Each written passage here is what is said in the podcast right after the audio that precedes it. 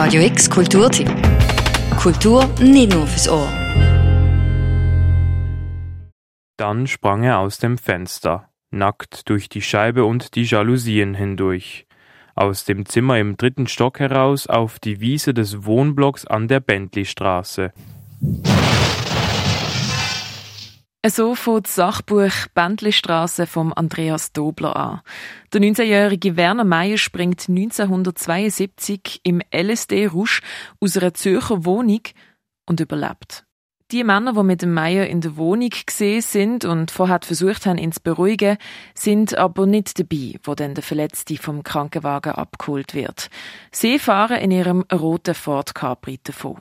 Und im Gepäck haben sie Bargeld, Pistolen und Munition.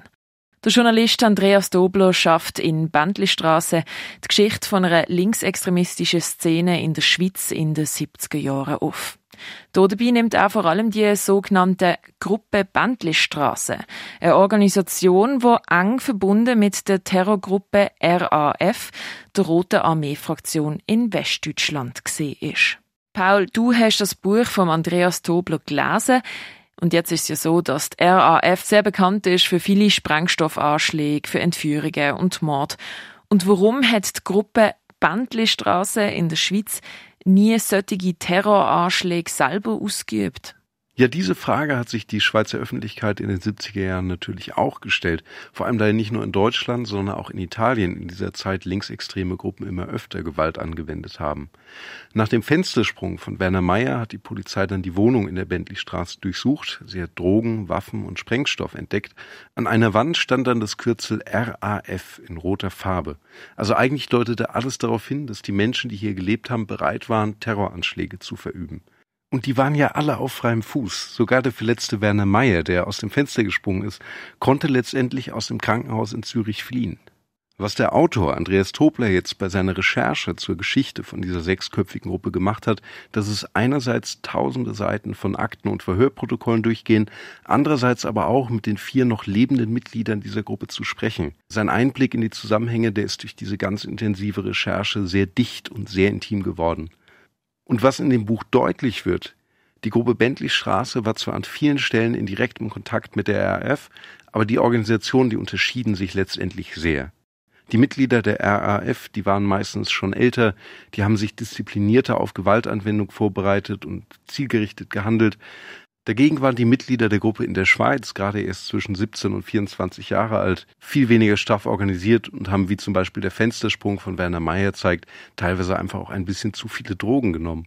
Die Schweiz blieb also von linken Terroranschlägen verschont, aber Andreas Tobler geht es in seinem Buch eben nicht nur darum zu zeigen, was die Gruppe Bentley Straße als Kollektiv jetzt getan oder nicht getan hat.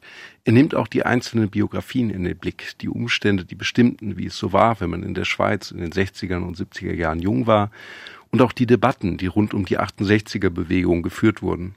Also das tönt alles recht komplex, aber das Buch selber, das ist ja nur so um die 150 Seiten dick. Wie schafft es der Andreas Dobler, all die Zusammenhänge irgendwie aufzuschaffen und lässt sich das überhaupt gut lesen?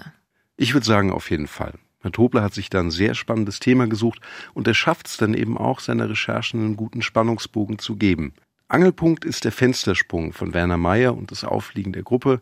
Und von diesem Beginn aus macht Tobler über mehrere Zeitsprünge in die Zeit davor und die Zeit danach deutlich, wie diese sechs jungen Männer und Frauen zueinander gefunden haben, warum die sich radikalisiert haben und was aus ihnen geworden ist.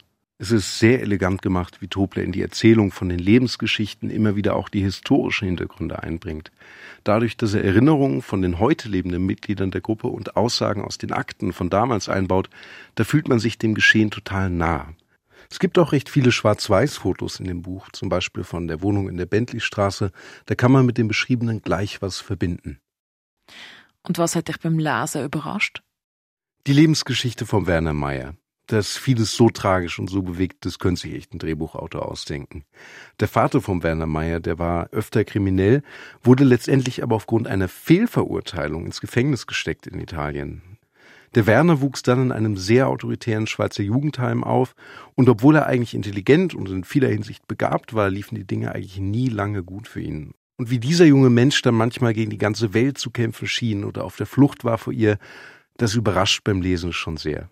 Das Buch Bändlestraße, RAF, LSD, PKO und TNT von Andreas Dobler ist das Jahr im April im Echtzeit erschienen. Genau 50 Jahre nachdem der Werner Meyer auf LSD aus dem Fenster gesprungen ist und die Wohnung in der Bändlestrasse von der Polizei durchsucht worden ist. Auf radiox.ch findest du auch noch ein Interview, wo der Paul von Rosen mit dem Andreas Dobler geführt hat. Für Radio X am Mikrofon Noemi Keller. Radio X Kulturtipp. Jeden Tag mehr. Kontrast.